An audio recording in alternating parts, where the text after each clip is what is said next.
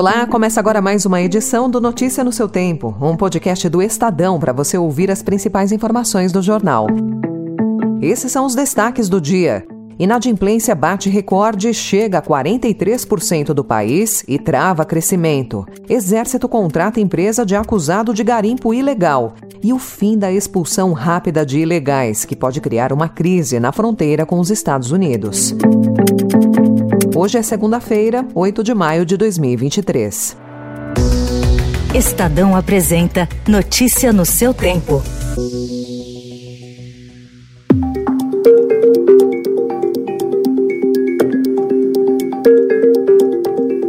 Nunca houve tantos brasileiros inadimplentes. Em março, 43,4% da população com mais de 18 anos tinha deixado de pagar dívidas, em especial quem vive em centros urbanos ligados à indústria e à prestação de serviços. O calote elevado, que é um entrave ao crescimento, se explica por inflação e desemprego ainda em níveis altos e atividade econômica fraca. Tal cenário faz com que as pendências com bancos, cartões de crédito, lojas e contas de serviços somem mais de 334 bilhões de reais. A situação é pior em cinco unidades da federação, onde o calote é superior a 50%. Rio de Janeiro, Amapá, Amazonas, Distrito Federal e Mato Grosso. Antes da pandemia, só o Amazonas ultrapassava esse percentual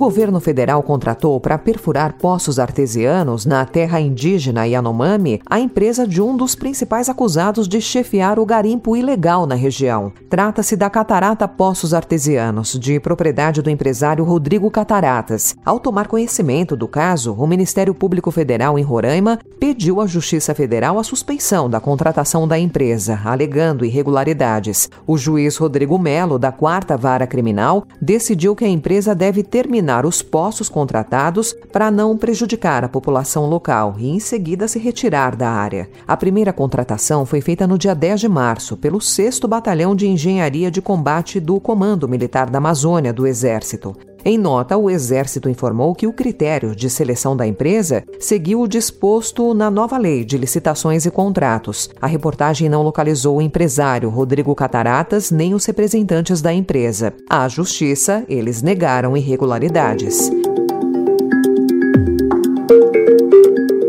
E conforme avança a retirada de garimpeiros ilegais no território indígena Yanomami, em Roraima, um problema começa a ficar cada vez mais evidente: a presença do primeiro comando da capital na Reserva Federal. A escalada da violência na região, que deixou 14 mortos em uma semana, coincide com relatos de indígenas, pesquisadores e equipes de investigação que apontam a ação dos criminosos como síndicos da mineração irregular Supremo Tribunal Federal formou maioria para colocar mais de 250 denunciados no banco dos réus pelos atos golpistas de 8 de janeiro em Brasília. Os ministros Gilmar Mendes, Dias Toffoli, Edson Fachin, Carmen Lúcia e Rosa Weber acompanharam o relator Alexandre de Moraes para que sejam abertas ações penais contra acusados de executar e incitar a ofensiva antidemocrática.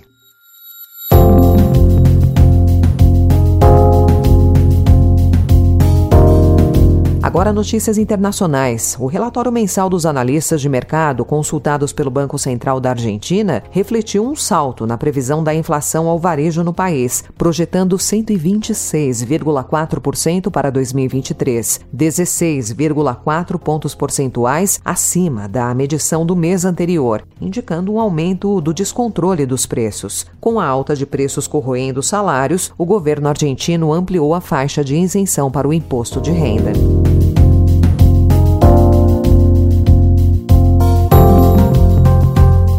Título 42 é o nome da política adotada pelo governo americano há três anos, então comandado por Donald Trump, para impedir que centenas de milhares de imigrantes entrassem nos Estados Unidos durante a pandemia.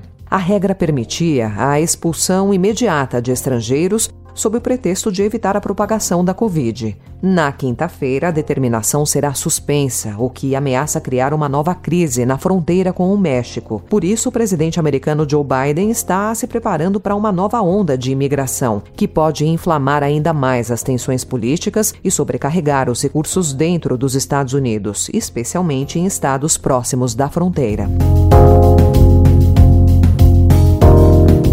O Chile voltou às urnas ontem para mais uma tentativa de mudar a Constituição do país, que vigora desde a ditadura de Augusto Pinochet. Desta vez, os chilenos escolheram os 50 conselheiros, que vão redigir a nova proposta de carta, que será submetida a um referendo em dezembro.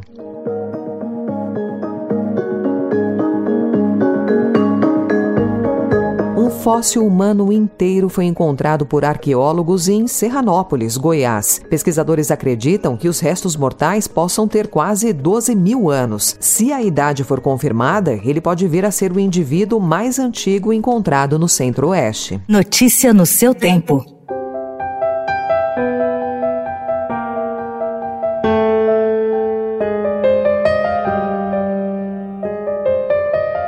Palmirinha Onofre, cozinheira e apresentadora de televisão, morreu ontem aos 91 anos em decorrência do agravamento de problemas renais crônicos. Ela estava internada no Hospital Alemão Oswaldo Cruz, em São Paulo, desde o dia 11 de abril. Uma de suas aparições mais recentes na televisão foi respondendo a perguntas do Domingo Espetacular da Record. Eu trabalhava de governanta e toda a vida gostei de cozinhar.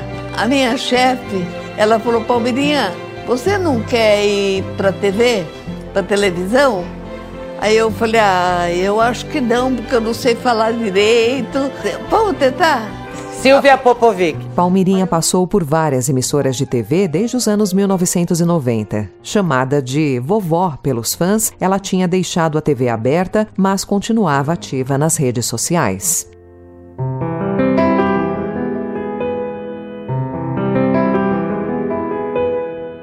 Essa foi mais uma edição do Notícia no seu tempo, com a apresentação e roteiro de Alessandra Romano, produção e finalização de Mônica Herculano. O editor de núcleo de áudio é Manuel Bonfim. Obrigada pela sua escuta até aqui. E uma excelente semana.